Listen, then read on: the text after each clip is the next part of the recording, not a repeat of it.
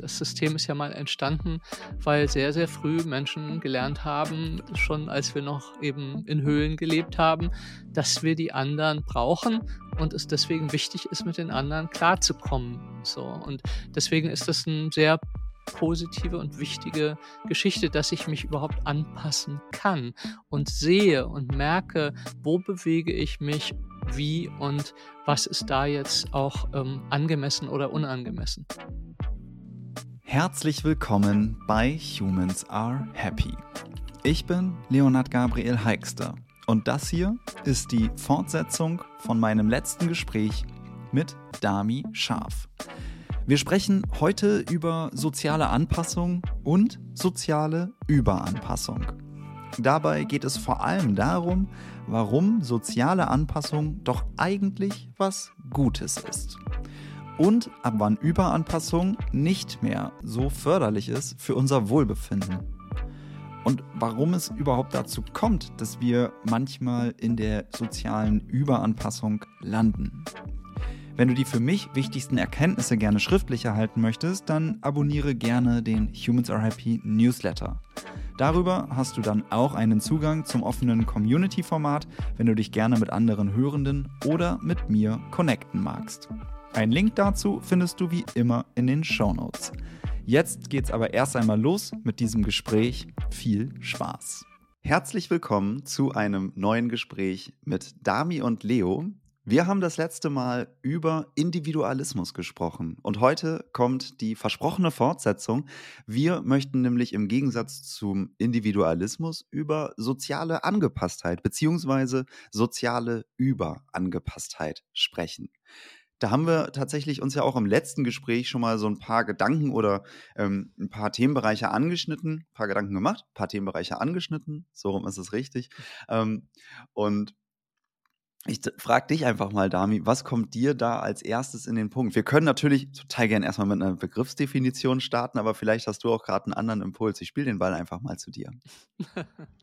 ähm, ja, ich glaube, es ist einfach ähm, wichtig da zu unterscheiden, also dass es so etwas wie eine wichtige äh, soziale Anpassung gibt. Und das Wort Anpassung ist ja so ein bisschen, glaube ich, in eben einer sehr individualistischen Gesellschaft in Ungnade gefallen. Also, dass es dann irgendwie ist, dass man nicht mehr man selbst ist und man nicht mehr authentisch ist und, äh, und so weiter und so fort.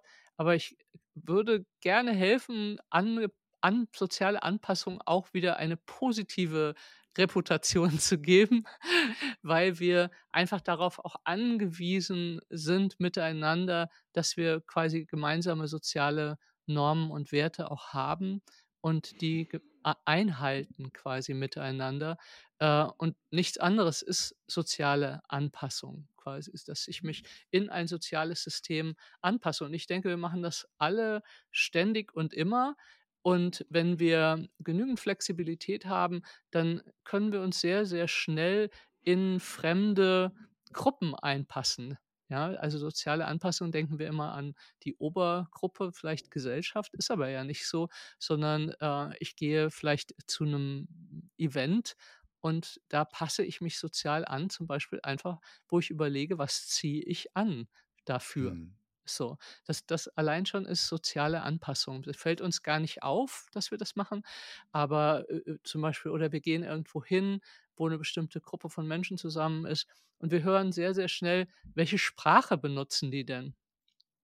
Und passen unser Sprachgebrauch darauf ein, weil wir nicht irgendwie unangenehm auffallen wollen. Also so gibt es ganz viele, viele Bereiche, die, wo wir gar nicht drüber nachdenken und uns an und einpassen, ja, oder in unsere, wenn wir nach, in unsere Ursprungsfamilie zurückgehen, ähm, dann passen wir uns auch meist relativ schnell wieder an, an das Verhalten, was man da eben äh, zeigt. So, ja, also das ist für soziale Anpassung und, ähm, und die beruht ja darauf, dass wir uns brauchen. Also ist ja mal ein, das System ist ja mal entstanden, weil sehr, sehr früh Menschen gelernt haben, äh, äh, schon als wir noch eben in Höhlen gelebt haben, dass wir die anderen brauchen und es deswegen wichtig ist, mit den anderen klarzukommen. So. Und deswegen ist das ein sehr positive und wichtige Geschichte, dass ich mich überhaupt anpassen kann und sehe und merke, wo bewege ich mich, wie und was ist da jetzt auch ähm, angemessen oder unangemessen. Ich finde diesen Link total schön, den du sagst, ähm, soziale Anpassung. Ne, das, ich habe auch in mir den Impuls gespürt, so, ah, ne, nicht, dass man da selber und nicht, dass ich da selber untergehe, ne, wo bleibt mein Individualismus und so weiter. Aber diese, dieser feine und ganz wichtige Link zwischen sozialer Anpassung und Überanpassung, die dann vielleicht auch zu Lasten meines Ichs und meines Glücks, wenn man so will, meines Selbstwertgefühls, mein, dem Gelingen meines Lebens geht, das ist ja eine total spannende Geschichte und da erstmal zu differenzieren, soziale, also ne, wo ist Anpassung logisch, hilfreich, mhm. notwendig und kommt mir am Ende zugute und wo äh, passe ich mich eigentlich so sehr an, dass ich mir selber dadurch nicht mehr gerecht werde oder es mir auch selber nicht gut tut. Und das ist eine feine Nuance. Vielleicht ist das so ein, so ein ich sag mal, Sweet Spot, um den wir uns hier auch so ein bisschen heute kümmern können, das, das so ein bisschen rauszuschärfen. Ich musste gerade, ich glaube, wir haben in einem unserer letzten Aufnahmen ähm, auch mal kurz über Darwin gesprochen, dieses Survival of the Fittest. Das hm. wird ja auch, also fit in dem Moment bedeutet ja auch angepasst. Ne? Also wer an die Umwelt angepasst ist, kann überleben. Und natürlich heißt das nicht, dass wir uns jetzt als Individuen, als Menschen ist es natürlich immer mit dem ähm, ausgeprägten Ich nochmal was anderes vielleicht. Aber ähm, ich musste einfach gerade an Darwin denken, hey, Survival of the Fittest Anpassung ist so evolutionär gesehen auch mal gar nicht verkehrt. Auf jeden Fall. Also, und wir könnten ja sagen, wir sind mit die anpassungsfähigste Spezies auf de diesem Erdball weil wir tatsächlich überall leben können, was hoch erstaunlich ist für ein Tier, was kein Fell hat, keine Zähne vernünftig mhm. und, äh, äh, und andere Dinge nicht mitbringt, ähm, sind wir eben hoch anpassungsfähig. Und ein wichtiger Teil unseres Überlebens liegt an dem, dass wir Gruppen bilden. Mhm. Also eben nicht alleine unterwegs sind. Und die, das ist eben auch sehr, sehr stark für die meisten immer noch aktiv. Deswegen passen wir uns auch an, weil wir nicht rausfallen wollen, weil rausfallen bedeutet einfach sterben.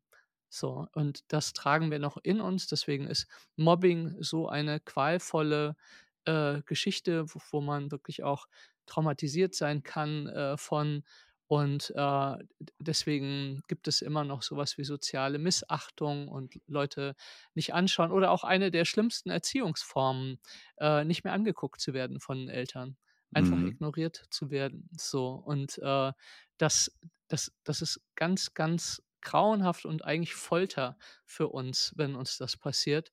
Ähm, also Verzeih, äh, einmal Verzeihung für Leute, die vielleicht auch äh, physisch wirklich mal Folter erlebt haben.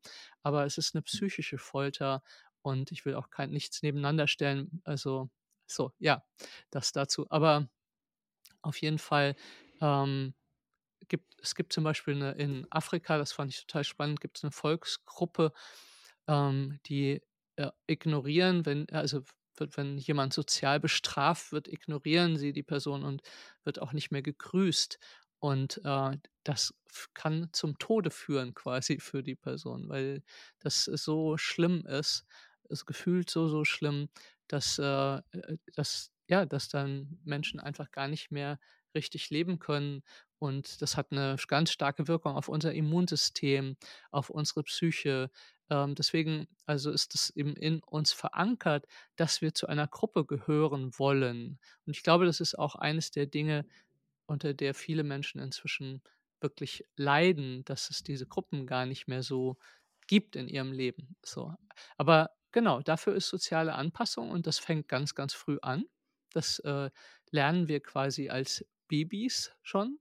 Mhm. so. Und ähm, wir, wir, wir lernen, dass wir eben bei bestimmten äh, Dingen rausfallen oder eben die nicht, also muss gar nicht Strafe sein, sondern mh, hm, wir merken, es gefällt unseren äh, Eltern nicht so.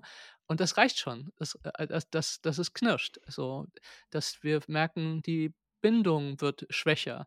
Und dann fangen wir meistens an zu gucken, wie können wir die erhalten. So, und das kann sehr ungesund für uns sein, weil wir vielleicht eine sehr ungesunde Familie haben, der dysfunktionale. Oder es ist eben auch sehr, sehr gesund, das zu lernen, weil es uns die Fähigkeit gibt, später innerhalb von Gruppen äh, zu gut zu sein und gut zu leben und einen Platz zu haben, so was eben für uns einfach sehr, sehr wichtig ist, auf, sei es im Arbeitsplatz, sei es in Gruppen, sei es in was, wo auch immer wir uns bewegen. Auch eine, auch eine Beziehung ist quasi die kleinstmögliche Gruppe, wo wir eine bestimmte Art von Anpassung brauchen, damit wir überhaupt miteinander funktionieren. Mhm. Ich finde das, find das total spannend, gerade wo du es gesagt hast. Ähm, es fängt an zu knirschen oder die Bindung wird schwächer. Vielleicht jetzt, ne, wenn ich ein kleiner oder jung, sehr, sehr junger Mensch bin und mit meinen Bezugspersonen das wirklich wahrnehme, dann ist das ja ein deutliches Warnsignal, hey, verlier mal nicht die Verbindung hier zur Gruppe, von der hängst du nämlich ab. Und ich meine, es, es, eigentlich ist es der Punkt, den ich eben schon gesagt habe, aber trotzdem kommt es da wieder in mir hoch. Was ist in dem Moment, wenn ich andauernd annehme, wenn ich jetzt aber mich zeige, also wenn ich überall, sobald ich irgendwie einen Schritt rausmache, annehme, dass die Verbindung zur Gruppe schwächer wird ne? und mhm. dadurch mich gar nicht so zeige. Also das Spannungsfeld, was ich so im Kopf habe, ist, das hatte ich auch mal in einem ja, es ist ein Gespräch, das war aber kein Podcast oder nichts Öffentliches. Ne, aber diese, diese Frage, wenn ich mir meiner selbst gewahr werde, wer, wer bin ich jetzt vielleicht als Persönlichkeitstyp, was ist mir wichtig, was sind meine Bedürfnisse, das sind ja auch Themen, über die wir immer sprechen. Das ist total cool, wenn ich das für mich rausfinde, das ist sehr, sehr hilfreich. Und dieses, dieses Wissen darüber könnte man in einem Spannungsfeld sehen, mit was ist eigentlich sozial erwünscht. Und sozial erwünscht hat hier jetzt einen spannenden Link, weil nur weil etwas sozial vielleicht erwünscht oder angesehen ist, heißt es nicht, ich muss das so machen, sonst werde ich komplett abgelehnt. Ich kann ja auch wie ein, vielleicht wie ein total bunter Vogel rumrennen und werde ich vielleicht manchmal schräg angeguckt, aber ich könnte immer noch in unserer Gesellschaft ähm, an unserer Gesellschaft teilnehmen und vielleicht will ich rumrennen wie ein bunter Vogel, traue mich das aber nicht, weil ich denke, dann verliere ich die Verbindung und dann bin ich in so einer Überanpassung drin. So, die aber vielleicht gar nicht mehr real ist. Also ich glaube, ja, das sind verschiedene Punkte für mich drin. Das eine ja. ist, ich lerne das Ich nur über ein Du, wie Martin Buber ja. schon sagte, sozusagen. Das heißt, ähm, egal wie alt wir sind, wir äh, äh, definieren ganz viel von dem, was wir als unsere Identität bezeichnen, über Spiegelung. Ja, was bekomme mhm. ich zurückgespiegelt? Wenn meine, wenn die Spiegelung immer ganz unglaublich unterschiedlich von meinem Selbstbild ist, habe ich ein großes Problem. So, und äh, wie gesagt, ich liebe ja diesen Spruch, ich kriege ihn immer nicht ganz zusammen und ich finde ihn leider auch immer nicht mehr. So, das ist so, äh, äh, wenn eine Person dir sagt, du bist ein Pferd, dann hat er einen Vogel. Wenn zwei Personen sagen, du bist ein Pferd, dann ist womöglich eine Folie deux so. Aber wenn eben äh, zehn Personen äh, dir sagen, du bist ein Pferd, dann solltest du dir einen Sattel kaufen. Also, okay. also ab, ab wann quasi nehme ich Spiegelung ernst, sozusagen, wenn sie mit mhm. meinem Selbstbild nicht übereinstimmt. So, und von ganz wichtig für, für mich ist auch, von wem nehme ich sie ernst. So.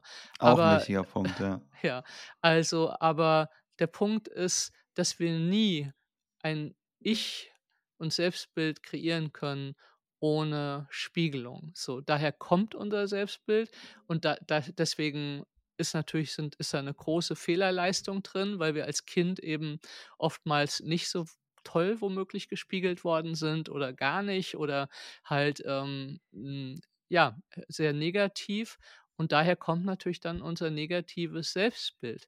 Und wenn wir dann aber uns entschieden haben, in Anführungsstrichen entschieden, dass wir oder wir müssen ja ein Stück weit diese Beziehung aufrechterhalten, dann fangen wir eben an, uns mehr anzupassen, als es vielleicht gesund ist, so äh, für uns.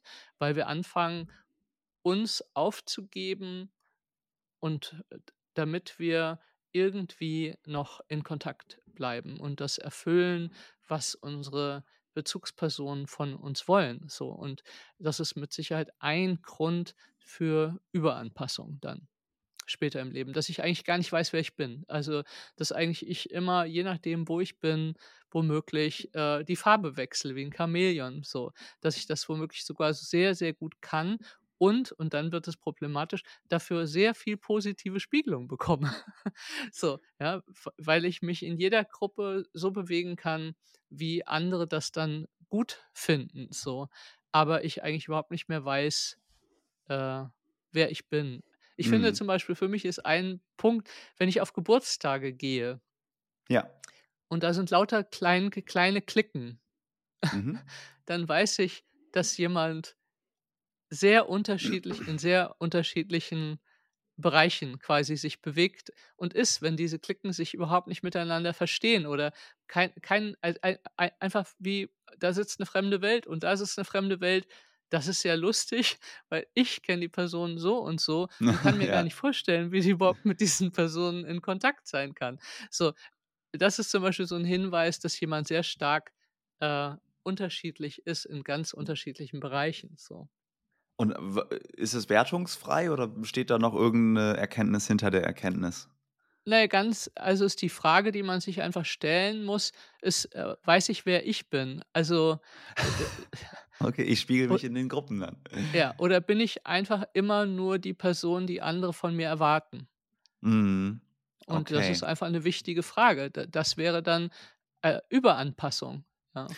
Ja, ich sehe das grade auf so 'nem Spektrum. Ich habe mir das mal kurz aufgemalt, weil ich, ähm ja, weil in meinem Kopf ist da so 'ne Linie quasi, ne, und, äh, ja, von links nach rechts mit Pfeilen außen und da drauf steht Anpassung. Und je nachdem, wie stark die ist, ne, wenn wir mal sagen, rechts, äh, wird die Anpassung immer stärker. Irgendwann bin ich so in dieser Überanpassung und da geht dann halt das Ich, die Individualität, über die wir letztes Mal gesprochen haben, unter.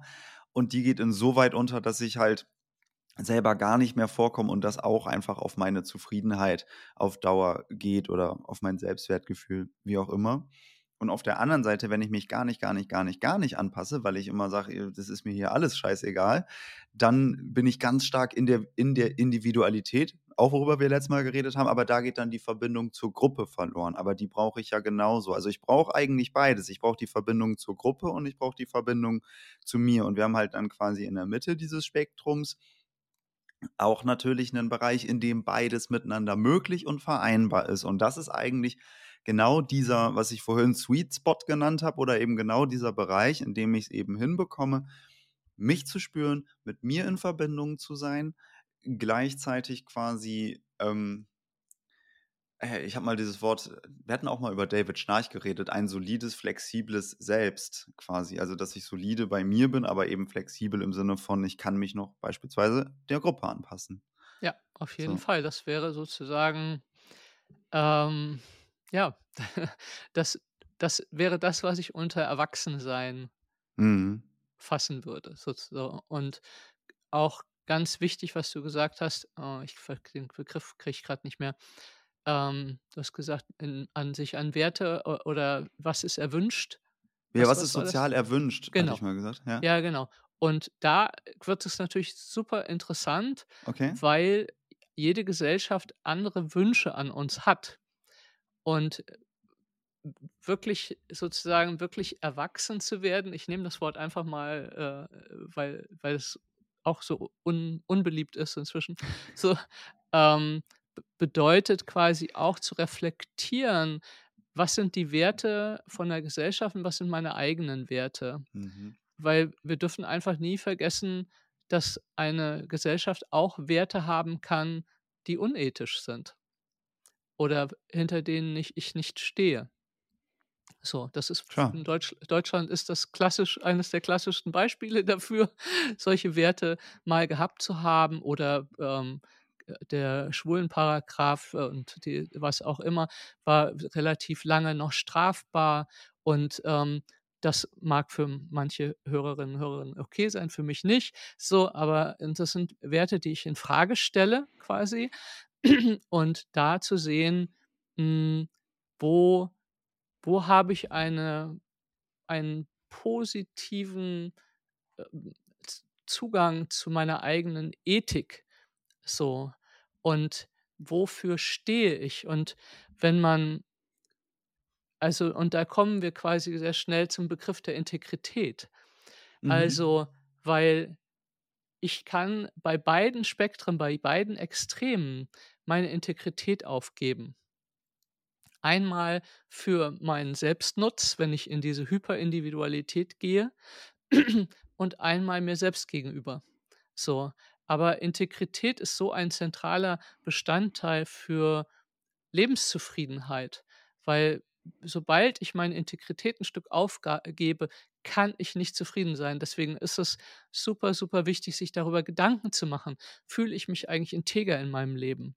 Lebe ich integer?“ Also und es gibt natürlich immer Brüche. W es geht gar nicht anders. Also, weil wir in 'ner Gesellschaft leben, die bestimmte Dinge, äh, ja, einfach fast schon vorgibt, die ich vielleicht nicht integer finde, so.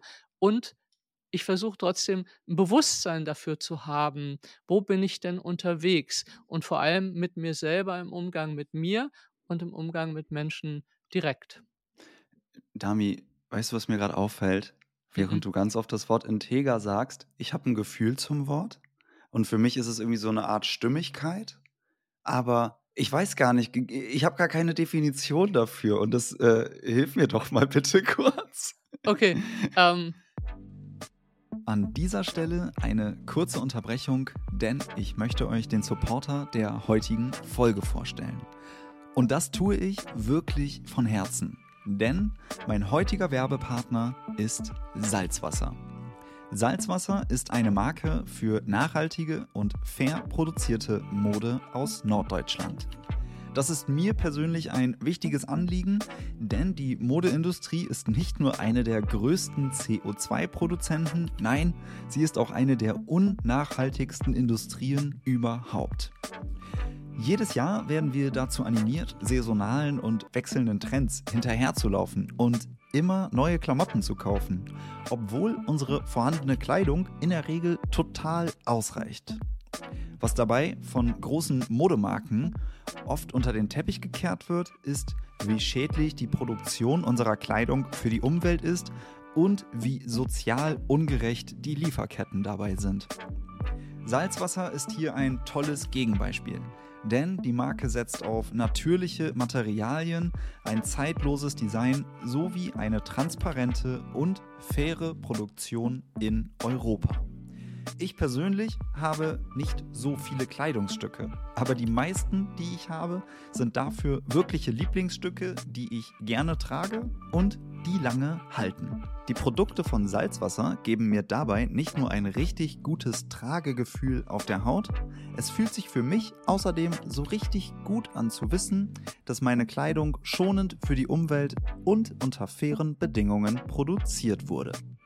Mit dem Code HAH10AMB erhaltet ihr bei einer Bestellung bei Salzwasser 10% Rabatt auf euren Bestellwert. Also noch einmal, mit dem Code HAH10AMB erhaltet ihr 10% auf eure Bestellung bei Salzwasser. Einen direkten Link zur Website sowie den Gutscheincode findet ihr auch in den Shownotes. Ich danke Salzwasser für die freundliche Unterstützung und jetzt geht's weiter mit der Folge. Ja, Integrität bedeutet ja eigentlich jetzt keine Bruchlinie zu haben. Jetzt ist die Frage, ob wir es quasi einmal, äh, auch googeln, ob's 'ne richtig gute, äh Definition gibt dafür. Okay. Und, ähm, also Integrität bedeutet Makellosigkeit, Unbescholtenheit und Unbestechlichkeit. Wow, So. also Makellosigkeit ist doch aber auch 'n sehr hoher Anspruch, oder? Makellosigkeit ist 'n sehr hoher Anspruch und ich denke, ist auch ein sehr altes Wort. Das benutzen wir zum Beispiel auch kaum noch. Also, ich habe das schon ewig nicht mehr gehört, das Wort makellos, Ja. so. Und ich glaube, es gibt auch keine makellosen Menschen, äh, wenn du's so je nachdem, von wo man guckt. Mhm. Und auch da ist natürlich also, wir dürfen einfach nie vergessen, die Integrität des einen ist die Nicht-Integrität des anderen. Also, das sind da sind ja ganz viel persönliche Vorstellungen, Ja. persönliche Werte drin, so. Und, äh, das, was für dich integer ist, denke ich vielleicht: „Nein, das fände ich jetzt uninteger“, so. Aber und umgekehrt, so. Also Aber die Bedeutung ist quasi für mich selbst und natürlich auch wieder in Spiegelung. Gecheckt, klar. Also ich habe es jetzt auch mal hier nebenbei aufgerufen. Ähm, Integrität ist die ethische Forderung des philosophischen Humanismus, kann man eigentlich weglassen. Ähm, möglichst weitgehend nach möglichst weitgehender Übereinstimmung zwischen eigenen Idealen, also dem Selbst und den äh, und Werten und der tatsächlichen Lebenspraxis. Und hier haben wir natürlich dann den Link zur Gruppe im Außen. So, ne? Genau. Und, und die, die Übereinstimmung meiner Werte und der gelebten Praxis, ne, anhand von irgendwelchen Gesetzen oder was auch immer, Wirtschaftsform, Handhabung, bla bla bla. Ne, das, das kann ja dann für jeden Menschen gleich sein. Okay, aber es ist, ne, was ich gerade als Gefühl der Stimmigkeit quasi für mich genannt hatte, ist eben ja wirklich die Übereinstimmung in dem Moment von eigenen Werten und tatsächlich gelebter Praxis. Ey, sorry, mir hat es gerade kurz gefehlt und wahrscheinlich ja, nein, hätte, das ich, ist gut. hätte ich, nein, nein, hätte ich das nur ist bestimmt ist ja sinnvoll, wenn wir folgen das können sonst. genau, wenn, wenn wir das einmal so anschauen. Und ich glaube, dass halt da auf dieser Bruchlinie zwischen was erwarte ich von mir oder was sehe ich als Integrität und was lebe ich als Integrität, Mhm. da wird es halt hochinteressant. Und ich glaube, dass eben hm, wir gucken, immer wieder gucken und überprüfen müssen, fühle ich mich mit mir und meiner Integrität wohl. Und da sind wir natürlich ein Stück äh, ab, aber ich sehe das durchaus auch auf diesem Spektrum. Wenn ich mich anpasse und immer überanpasse äh, an, die, an andere, dann gebe ich meine Integrität auf. So, Voll, ja, z- total, klar. zwangsläufig. So, aber ich gebe die auch auf, wenn ich immer nur an ich, ich, ich denke, quasi.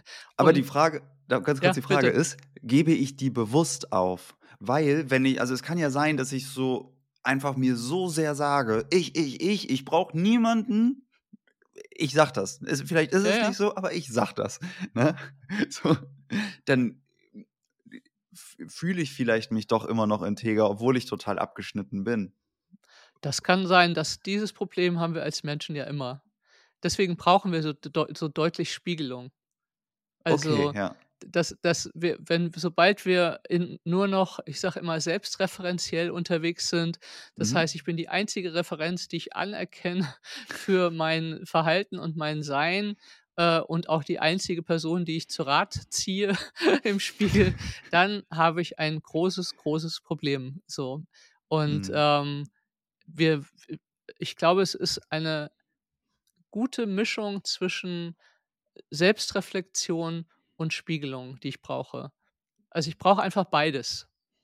Ja, haben wir schon wieder den Link. Das ist, das ist total interessant, weil ähm, das ist ja eigentlich im Grunde das, worüber wir auch immer, wir reden ja ganz oft eigentlich über die gleichen Sachen, immer nur aus einer anderen Perspektive. Ne? Es ist ja, es ist ja im Endeffekt gar nicht, also, wie du schon mal gesagt hast, es ist simpel, aber nicht einfach. So, ne? Und ähm, die, diese, sagen wir mal so, wenn ich Integrität in dem Moment als eine schöne Zielstellung für mich formuliere, weil es bedeutet, dass ich in einer sozialen Anpassung mich befinde, die mir gut tut und ich dabei aber in Übereinstimmung mit meinen eigenen Werten leben kann und dem, was mir wichtig ist, dann ist das ja erstmal eine klasse Sache, stellt aber die Herausforderung an mich, dass ich darüber überhaupt weiß, also dass ich darum weiß. Ne? Und dann haben wir wieder, da haben wir auch schon oft zu geredet und wahrscheinlich werden wir das auch noch oft tun. So dieses, ja, aber dann muss, muss ich ja erstmal wissen, was ist denn mir wichtig und so weiter. Und dann bin ich wieder bei, wer bin ich? Auf den Berg steigen, gucken, ist das alles für mich so in Ordnung und nicht. Und es ist, also es ist einfach gerade, was in mir hochkommt, dieses, ah ja, guck mal, hier haben wir wieder das. So, Ja. ähm, ja. Ja, weil natürlich, wenn ich nie nach innen gucke und reflektiere, wer wo bin ich überhaupt, wer bin ich, was sind meine Bedürfnisse, ähm, wie fühle ich mich mit mir und was wünsche ich mir überhaupt von anderen und all diese diese Sachen, also quasi, äh, das, was schon das, äh, Orakel in Griechenland sagte, auf der Tür stehen hatte, äh, „Erke erkenne dich selbst.“ Hm, wenn wir das nicht unser Ausgangspunkt ist, können wir nirgendwo ankommen mit uns selbst. So, und das das da da das ist das ist einfach die Basis quasi. Und diese Basis aber unglaublich schwer. Also, das das müssen wir uns einfach immer wieder auch sagen, dass es hm, ja, ich ich, äh diese Antwort: „Wer bist du?“, die werde ich wahrscheinlich nie vollständig beantworten können in diesem Leben so, weil das sich verändert auch. Also, äh, Ja, immer nur für den Moment beantworten können wahrscheinlich. Also, Ja, maximal oder für für den Moment. ja, oder vielleicht für 'ne für 'ne Weile und Ja. dann verändert sich mein Bild aber wieder von mir oder ich entdecke neue Sachen. Und Mhm. wir dürfen nicht vergessen, dass unser Gehirn auch unsere Geschichte ständig umschreibt.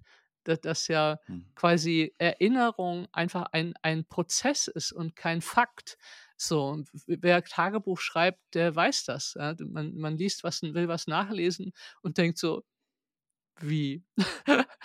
So steht das da?“ Das ist in meiner Erinnerung schon total anders, weil jedes alles, was ich lerne über mich, fließt in meine Erinnerung zurück. Das Einzige, wo man sich halbwegs drauf verlassen kann, dass 'ne Erinnerung quasi noch stimmig ist und in dieser Box aufbewahrt wird, sind tatsächlich traumatische Erinnerungen, weil die eben nicht diesem Prozess zugänglich sind von von Verarbeitung, solange sie nicht integriert sind, so.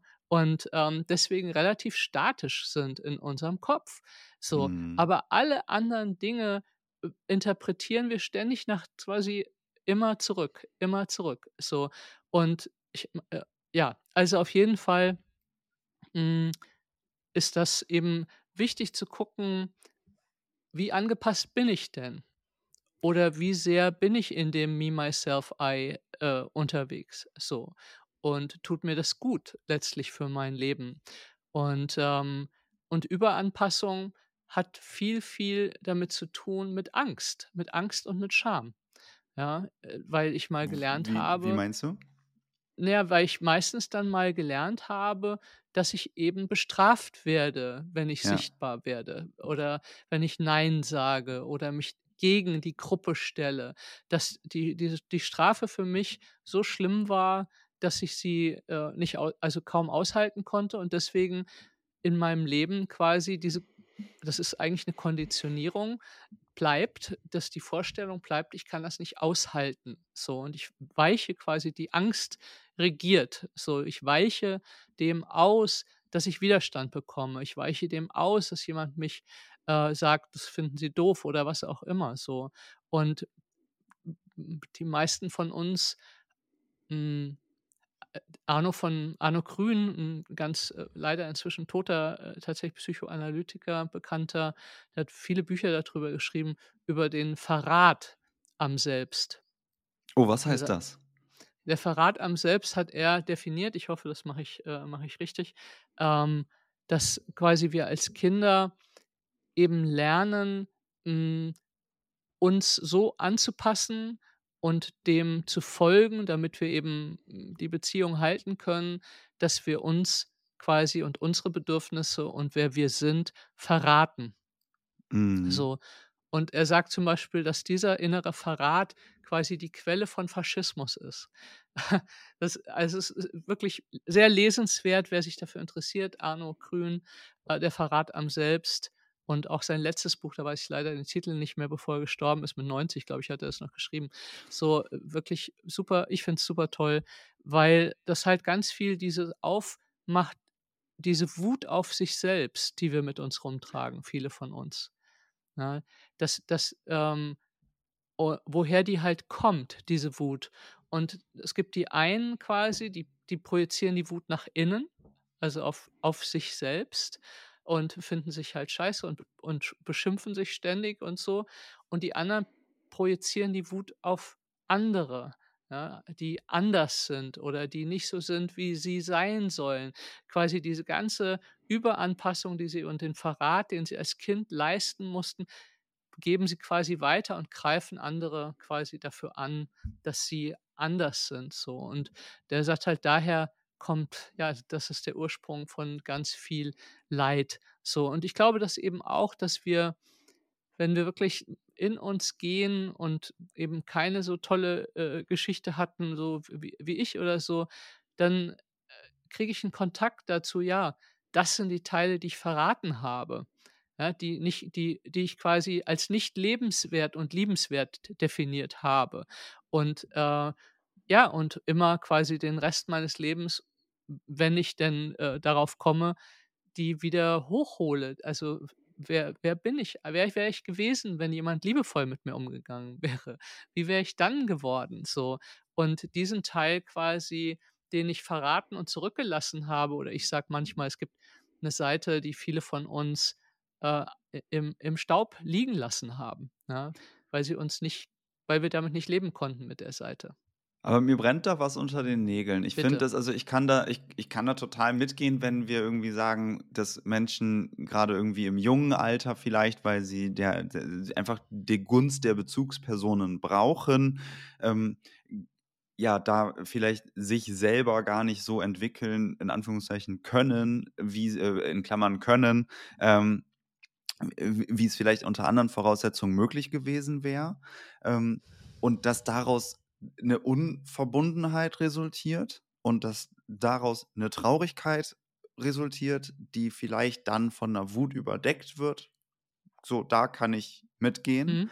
Ähm, das leuchtet mir sehr ein und äh, das kenne ich auch in Teilen selber und das erleben wir, glaube ich, alle auch in der Gesellschaft tagtäglich und ich glaube, viele Menschen, wenn sie ehrlich sind, kennen das auch. Ähm, bei diesem Wort Verrat, äh, ich finde, das ist ein sehr starkes Wort und für in meiner Konnotation auch eines, was so den Vorsatz ähm, beinhaltet. So und ja, das finde ich, das nicht. Natürlich, ne, das will ich, glaube ich auch nicht, ohne dass ich den Autoren da kenne. Ähm, aber das finde ich interessant. Welche, welche Geschmacksrichtung bekommt das Ganze denn jetzt? Weil dieser kleine Mensch oder wir als kleiner Mensch, Verrat, also ein Verrat ist ja, also wie ich ja, ja. jetzt das Wort verstehe, ne, ist so, ich, ich, ich hau da wen wissentlich in die Pfanne zu meinen Gunsten. So, ne? Aber das ja. tue ich nicht. Das tue ich nicht als kleiner Mensch. Ne, das Nein. ist ja so, so wie Trauma ja auch häufig einfach die intelligenteste Form des Umgangs mit einer Situation vielleicht einfach ist. Ne? Und nicht irgendwie, haha, in 20 Jahren wirst du sehen. so. Nein, ich glaube, dass was wichtig ist, ist natürlich äh, A, äh, wie obwohl er benutzt das Wort auch. Es ist nicht nur der Titel. Ich wollte ja. das gerade auf den Verlag schieben, aber nein, er benutzt das Wort auch so. Ähm, ich glaube, was, wenn, weil es das, weil das Wort so ein Pff Wort ist, wo man so schluckt einmal, ja. macht es klar, wie tief und wie brutal das eigentlich ist. Was, was da passiert innerpsychisch. Ja. Und nicht natürlich, es gibt ja weder Vorsatz noch, weil kein Mensch macht das gerne, aber quasi es erklärt ein bisschen, warum da so viel Wut ist.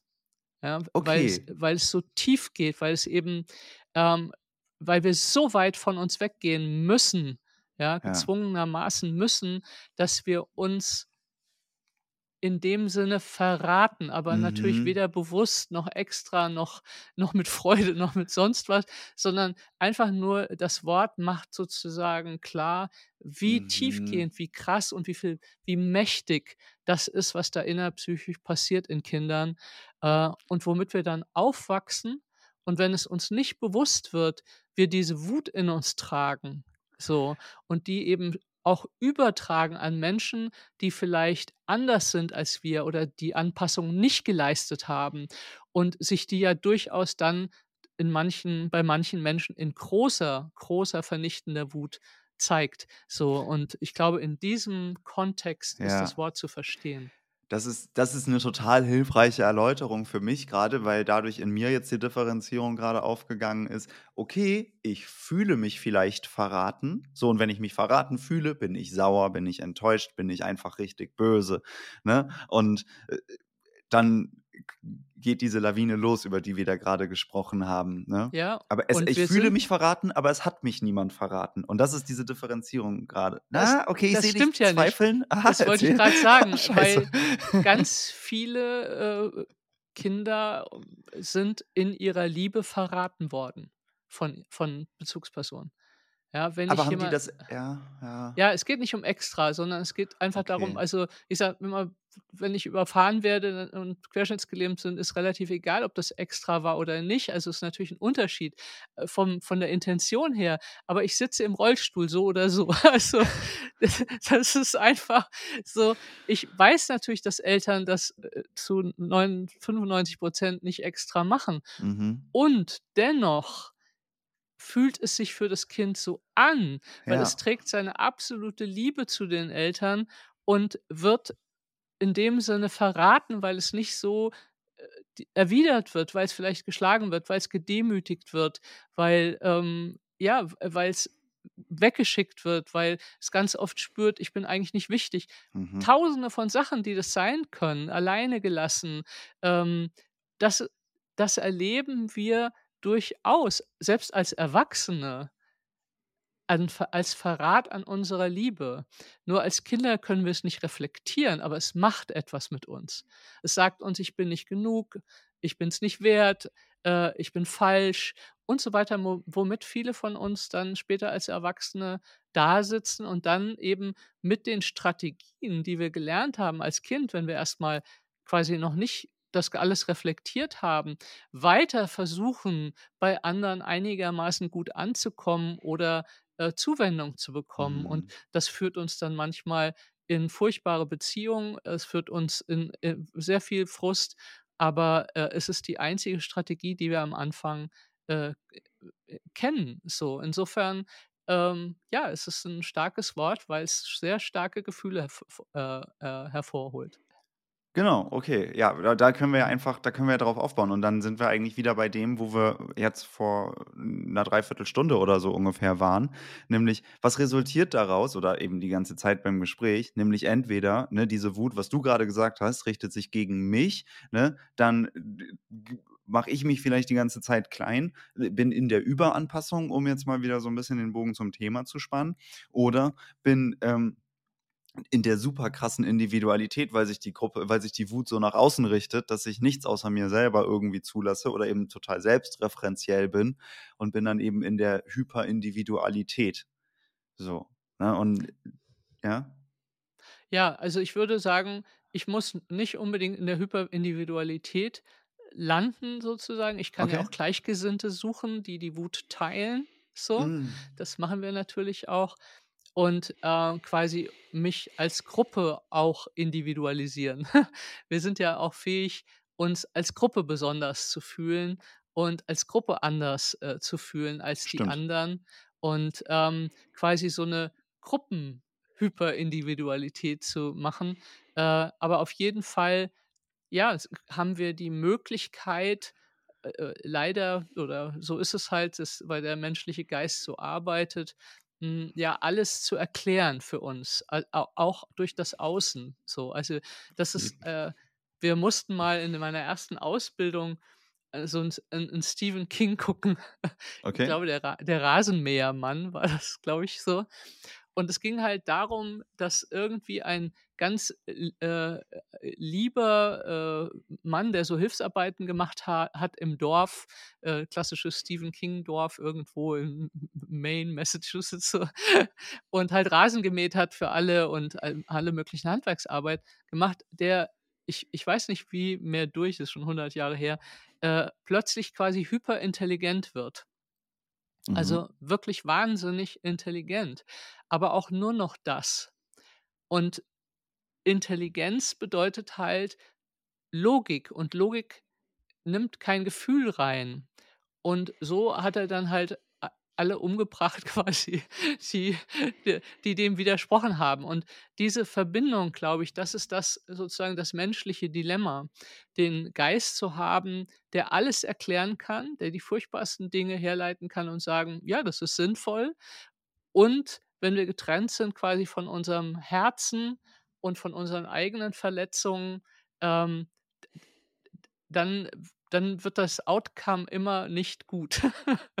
So, egal in welche Richtung es geht. Also, ich glaube halt, um wirklich 'n guten Punkt zu finden zwischen so meinem sozialen Wesen und meinem meinem Ich quasi, meinem Selbst, ist wirklich mein mein Herz zu behalten, mei mit meinem Mhm. Herzen auch Dinge zu beleuchten und auch zu sehen: „Okay, warum verhält sich jetzt jemand so? Muss ich das immer sofort bewerten, beurteilen oder, äh, kann ich damit anders umgehen?“ Weil der Verstand ist halt superschnell und superschnell im Bewerten und hat immer die Absicht, letztlich uns am Leben zu halten. Das heißt, der sagt: „Pass dich lieber an, hier gibt's lauert Gefahr.“ Oder der sagt: „Du musst stark sein und musst den anderen zeigen, wer du bist und du brauchst niemanden.“ Und das sind halt, äh, die Fallen unseres äh, unseres, äh, Verstandes so, wenn wir nicht mitnehmen,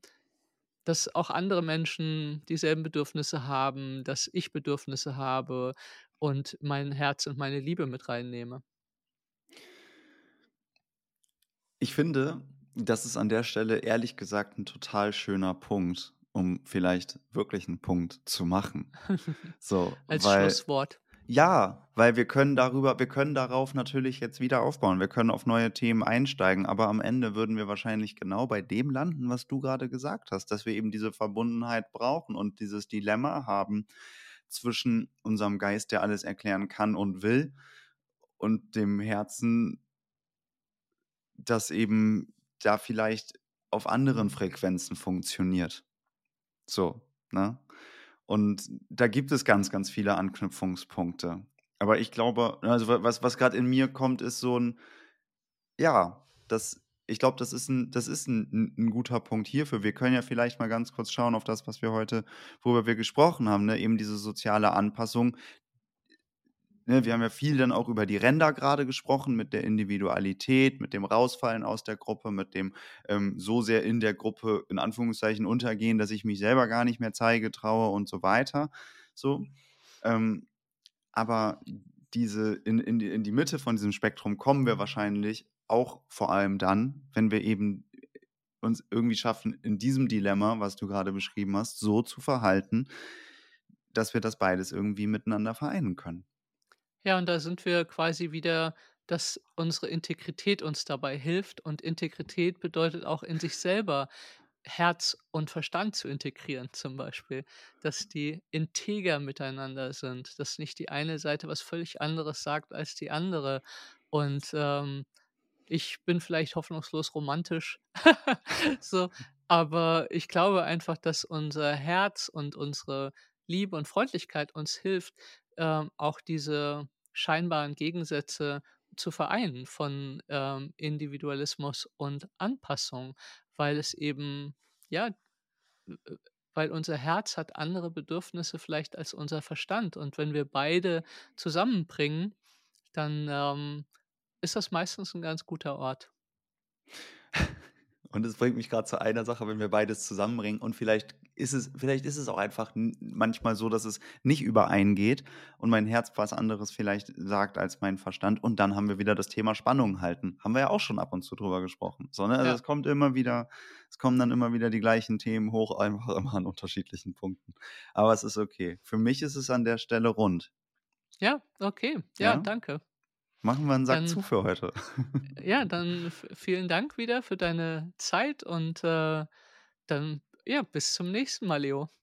Bis zum nächsten Mal, Dami. Danke fürs Zuhören an alle, die bis hierhin dran geblieben sind oder zuschauen natürlich. Und ja, genau. Ich sage danke und bis bald.